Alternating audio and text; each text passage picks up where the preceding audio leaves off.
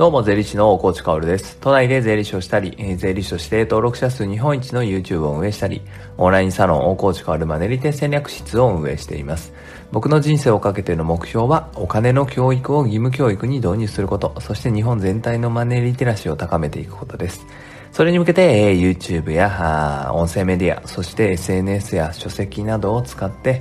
お金の教養、税金の知識をカジュアルに発信しています。さて、皆さんいかがお過ごしでしょうか？えー、本日ね、12月28日のこれ朝撮ってるんですけど、あ年の瀬というかね、年末ですね。今日ね、仕事納めという方も結構多いんじゃないかなと思います。1年間皆さんお疲れ様でした。明日からね、皆さん何をするんでしょうか。まあ結構ね、大型連休になるわけですよね。そしてまあこのね、年末年始っていうのはね、まあいつも帰っていた実家に帰らないとかね、えー、いつもの年末年始ルーティーンに乗らないっていう方結構多いと思うんですよね。新型コロナウイルスのせいでね。えー、そうすると結構時間が空くので、ぜひぜひ皆さんね、いろいろとやってほしいなと、いろんな準備をしてほしいなというのが今日の本題なんです。が、まあ、その前に一つお知らせで、僕はこの音声メディア、まあ音声メディアアプリ、ん？ボイスメディアアプリかな？あ Voicy を使ってね、えー、毎朝音声をこうやって上げているんですが、これは朝7時に必ず上がるんです。で、この朝7時に上がるものは変えずに、日曜日だけでもう一回お昼に放送しようってことを決めました。あまあ、これはね、えー、今までなんでやってなかったんだろうっていう感じなんだけど、土曜日にね、僕質問めちゃくちゃ受け付けるんですよ。まあこれはオンラインサロンの中だけの話なんですけど、質問スレッドっていうのが立ち上がってね、まあ質問、悩み、相談何でも受け付けますと。で、全部答えますっていうのをやっていて、翌日日曜日にね、音声でブワーっと回答をするんですね。まあなのでその中の一つを引っ張り出してきてね、まあ深掘りしようということで日曜日ももう一回ね、この音声メディアの方にアップすることにしました。昨日はね、えー、日曜日どんな、日曜限定放送でどんな話をしたかっていうと、まあ、家賃は節税になりますかみたいなね。えー、経費の概念とか、まあ、いかにそういう経費とか、まあ、支払ったもので、えー、税金を減らして、減らしていくことの重要性とかね、副業の重要性なんて語ってるので、えー、あ、朝もじゃなくて昼もやってるんだって思った方ね、日曜日だけはお昼もやってるので、昨日の放送を聞いてみてください。まあ、当然ね、下心を隠さず話すとですね、これはオンラインサロンの宣伝ですよ。オンラインサロンは質問を受け付けているっていうのがわかるじゃないですか。これでね、えー、土曜日は質問全部答えてくれるんだみたいなねでそのうちの一つを引っ張り出してねえー、日曜日にアップするわけですから、まあそういうこともやってるよっていうのの宣伝です。当然オンラインサロン、おこちからマネリテ戦略室っていうののメインコンテンツはね、この質問の受け答えじゃないので、これは、あサブです。サブですからね、サブコンテンツですから、オプションみたいなものなので、全然メインじゃないです。月額980円で、まあ、こんなサブもついてくるんだということをね、一つね、知っておいてほしいなと思います。メインコンテンツは僕のマガジン付き、15本ぐらい書くマガジンと、あとはその音声フォロー4回、そして、えー年、年1回じゃない、年1回だったら少なすぎだよね。月1回の YouTube ライブ、YouTube ライブ、Facebook ライブか、サロン内限定ライブっていうのをやっております。配信ですね、生配信をやってます。あとは YouTube の公開収録なんていうのもやってます。まあ、あとは雑談部屋でいろいろね、交流もできたりするので、かなり、お金の話をするっていうことを目的にしてるんであればね、非常に有効な場だと思いますので、ぜひご活用ください。それでは本題に行きましょう。さて、えー、年末年始皆さん何ををして過ごしますか今日はね、2021年あなたが投資すべきものということで、えー、結構重要なことを話していきますので、ぜひぜひ最後まで聞いてほしいなと思います。まずはね、投資って聞くと皆さん何を思い浮かべますか？まあおそらくほとんどの人が株式投資、そして不動産投資なんていうのを思い浮かべると思うんです。で、それは全く間違ってなくてね、その通りのイメージでいいと思うんだけど、僕が使っていく投資っていう言葉はちょっとね、広いんですよ。なので投資の定義から話しますね。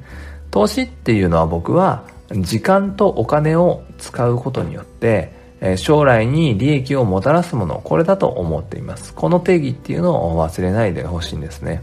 え例を挙げれば当然株式投資だってお金を使って株式を買って高くなったら売るっていう可能性がある。もしくは持っていたら配当金がもらえるっていう可能性があるので、将来にわたりお金という利益を生んでますよね。だからこれは投資の定義に当てはまります。不動産投資だって当然ですよね。不動産というものをお金を使って買って、そして将来にわたり家賃収入というものが入ってくる。これ将来にわたって利益がある。お金で利益があるという状態になるわけです。でも一方でもっともっとね、広い概念で考えると、例えばスマートフォンを買うとか、スマートフォンを使うっていうのも、これね、えー、投資だったりするわけですよね。我々はスマホがもしなかったら、身近にさっと調べるものとか、さっとみんなと交流するものってないわけじゃないですか。なので、えー、結構時間かかりますよね、スマホがなかったら。あ、じゃああ、電話するかとかね、手紙書くかとかね。あとは調べるんだったら辞書引くかみたいになるんで時間かかるじゃないですか。なので、スマートフォンをお金を出して買って使うことによって、将来にわたって時間という利益をもたらしている。だからこれも投資なんですね。そうすると、ほとんどの行為っていうのが投資になることがわかります。ハサミを使うのだって、包丁を使うのだって、えー、ガス、あ、なんだろうな、ガスコンロか、を使うのだって、これ全部投資ですよね。お金を使ってそれらを買うことによって将来にわたって時間という利益がもたらされるっていうことですね。そして本題に行くわけです。えー、あなたは2021年何に投資をすべきか。これはね、結論から言ってしまえば、自己投資ですよ。もう本当に自分に投資をしてください。株式投資とか不動産投資とかっていうのは当然ね、やった方がいいです。やった方がいいですよ。やった方がいいけれど、それをするにもお金が必要なんですよね。なので余剰資金でやっていくためには、まず余剰資金を増やさなきゃいけないじゃないですか。だからね、えー、目先の利益というか、目先の情報に惑わされずに、まずは自分への投資っていうのを怠らないように、怠らないようにしてほしいなと思います。あとはね、もう一つ付け加えておけば、日本への一極投資っていうのをやめるっていうのも重要ですよね。ちょっと本題からそえるけれど、まあ、日本で過ごしていて日本円を使っているけれども、資産が日本円しかないとかね、えー、手元に日本のこと、日本でしかこうね、扱えないものしか持っていないっていう場合は、結構これピンチっていうか、あの、考えた方がいいと思います。日本っていうのはね、明日どうなるかわからないじゃないですか。もう日本に限らず世界中の国が明日どうなるかわからない。もうとにかく今お金をすりまくっていて、各国債務超過なわけですよね。まあ借金がめちゃくちゃあると。まあ冷静に考えてね、国が借金めちゃくちゃあったらいつかどこかで破綻する国って出てくるわけですよ。歴史上ね、借金を抱えすぎて破綻した国っていうのはもういくらでもあるからね。ってことは今各国お金をすりまくっている状態でね、世界中が爆弾を抱えているようなものなんですよ。日本もそれは例外じゃなくて、じゃあ日本がなくなった時に日本のものしか日本でしか扱えないものしか、つまり日本円しかない場合っていうのは、結構一極投資をしてるっていう状態なんですよね、日本に。日本ともう心中してるみたい。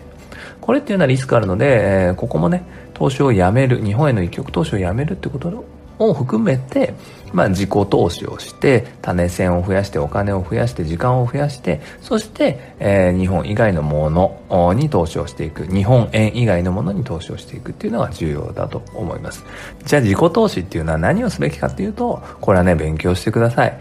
今はね、無料で学べるツールいっぱいあります。特にね、YouTube なんていうのは本当におすすめなんだけれど、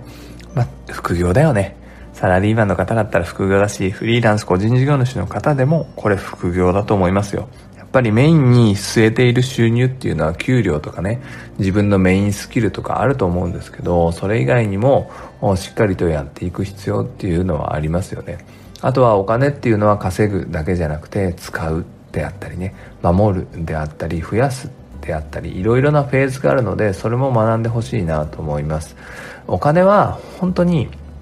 まあ、稼ぐことにね、注力する人いっぱいいるけれど、そしてそれは重要だし、副業しろっていうのもその意味なんだけれど、副業することによって節税できるみたいな話は昨日の日曜限定放送でもしたけどね、それはお金を守ることだったりもするわけですよね。だからね、まあこの年末年始を使って家計を見直す、節約っていう部分を見直す、しかも大きいもの、固定費から見直すっていうのはしっかりやってください。お金を増やすっていうのは稼ぐだけじゃなくて節約をして、えー、利益、自分の家計の利益っていうのを増やすっていうのも同じ意味だからね、稼ぐと同じ意味だから節約っていうのも十分に投資だと思います。なので2021年あなたはね、自己投資をすべきですよ。もうこの時代待ったなしという感じなので自己投資をしてください。そして、えー、そのためにこの年末年始の時間っていうのを投資していってください。投資して、えー、お金が増えれば時間が増えれば選択肢広がりますからね。一般イメージの投資というのは余剰資金ができてからで大丈夫です。それでは素敵な一日を最後まで聞いてくれたあなたに、幸あれ。じゃあね。